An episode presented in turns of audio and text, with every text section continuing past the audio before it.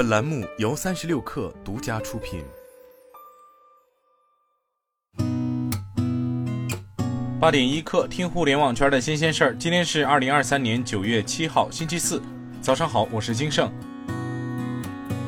快手旗下房产业务平台快手理想家宣布正式开启九六安家节，未来一个月将拿出三亿购房礼金。联动开发商、房产机构和主播，为购房者带来六重好礼和优质房源。三十六氪获悉，神州租车二零二三年暑期出行大数据显示，今年暑期神州租车订单量同比增长达百分之五十，已超越二零一九年同期。异地及跨城订单增幅显著，订单占比超百分之八十。租期五天及以上订单同比增长达百分之七十，零零后群体订单量同比增长超百分之一百，女性用户订单量同比增长超百分之六十，订单占比连续三年上涨，新能源订单同比增长超百分之一百五十。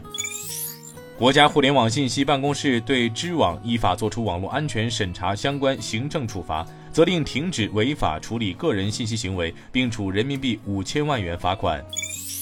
二零二三抖音电商全球购行业盛典在上海举行。抖音电商总裁魏文文在大会上公布的数据显示，二零二二年七月至二零二三年六月期间，抖音电商全球购 GMV 同比增长了百分之八十，入驻商家数量同比增长百分之一百一十一。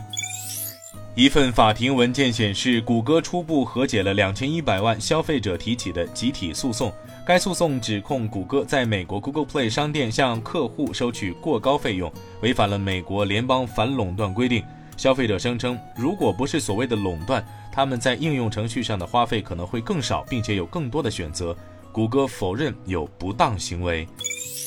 Data dot AI 与 IDC 共同发布二零二三年聚焦游戏领域报告。报告显示，尽管移动游戏支出预计将同比减少百分之二，二零二三年全球各大平台收入预计将超过一千零八十亿美元，比 PC Mac 市场多一点七倍。